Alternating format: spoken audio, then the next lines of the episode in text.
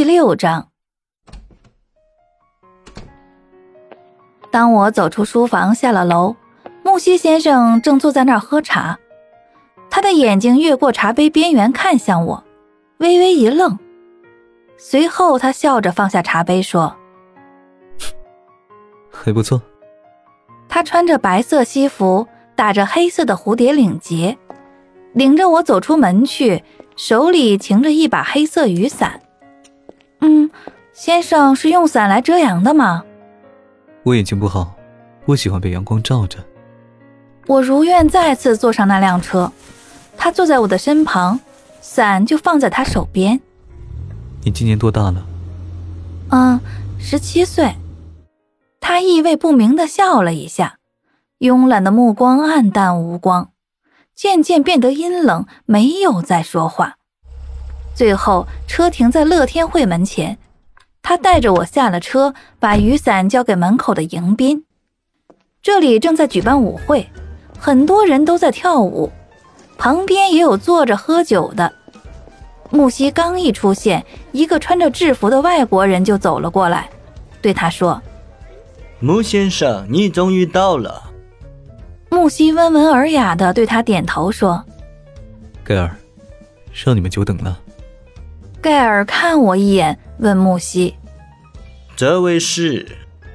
是女伴，叫春秋。春秋小姐好漂亮啊！”盖尔夸奖我，随后引领我们去往楼上的雅座。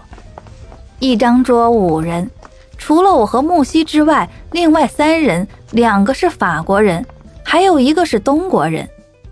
他穿着黑色西服，留着小胡子，中分头。戴着一副眼镜，很精神干练的样子。可我不喜欢他。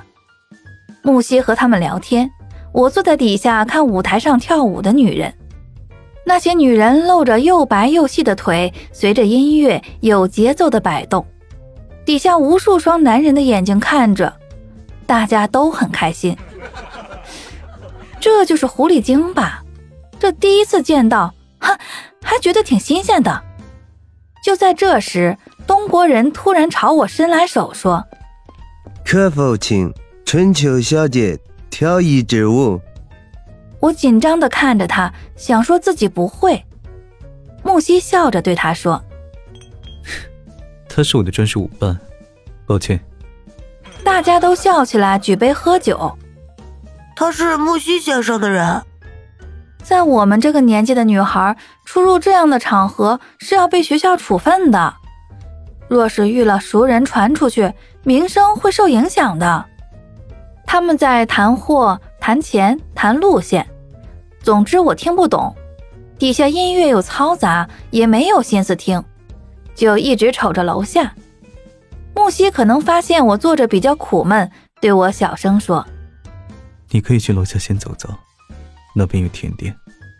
我顺着他的目光看到底下的流水席有不少人在吃东西，于是就欣然接受了，至少可以喘口气，也不用坐在男人身边，生怕被谁看到了。就在我跟着一群孩子吃蛋糕时，一个人突然出现在我身边。你怎么会在这里？我抬眼一看，是白一只，慌忙吞掉口中的蛋糕，差点噎住。立马灌口水，发现入口的却是红酒，被呛得差点断了气儿了。嗯，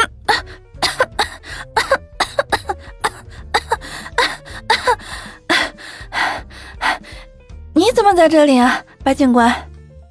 他穿着夹克，手里拿着高脚杯，看着挺别扭的。看节目吗？你呢？一个女学生怎么在这里？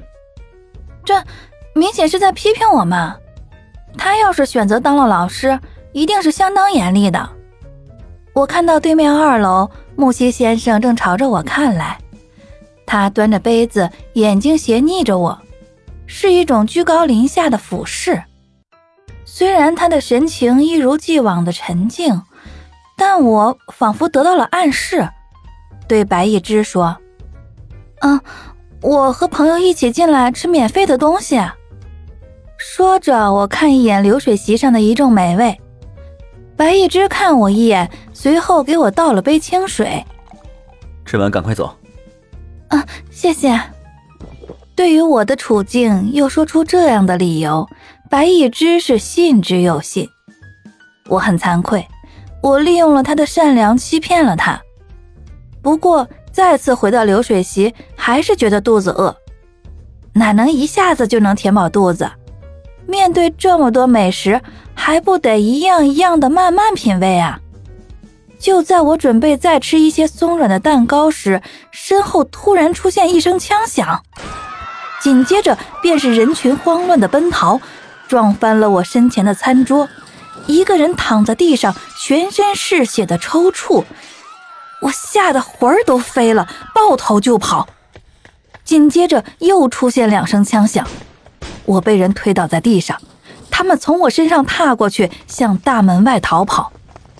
就在这个时候，我被一个人从地上拉了起来，拖到一个柱子后面，一把枪对着我的脑袋，对着眼前人说：“不要过来，白一只，我知道你们是朋友，你胆敢再往前面走一步，我就崩了他。”吓得一直紧闭双眼的我猛然睁开眼睛。白一只正满头大汗、眼睛发红的对着我们，我意识到自己被当成人质劫持了。放了他！你放了青龙帮的那些人，我就放了他。我是一个警员，没有这么大权力。凶悍的男人猛地勒紧我的脖子，说：“你刚才杀了我两个弟兄，我就是杀了他偿命，你还欠我一条。”啊！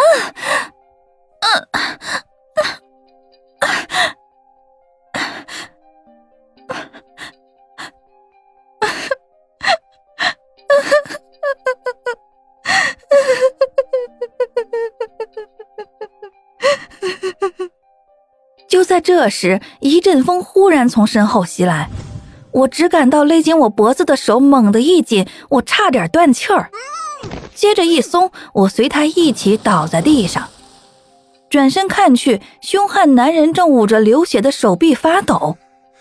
木西先生风神俊朗地立在他身后，垂眼看着他挣扎，嘴角露出轻蔑的笑意。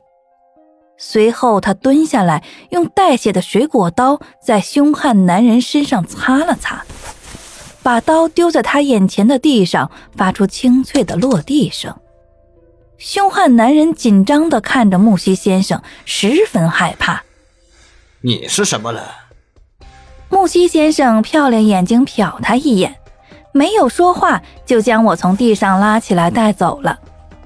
临出门时，我看到发愣的白一只回过神来，冲向凶悍男人，要将他绳之以法，而那个男人却突然推开他跑了。白一只朝他追了过去。下集剧透啊！原来狐狸精是这个样子的呀！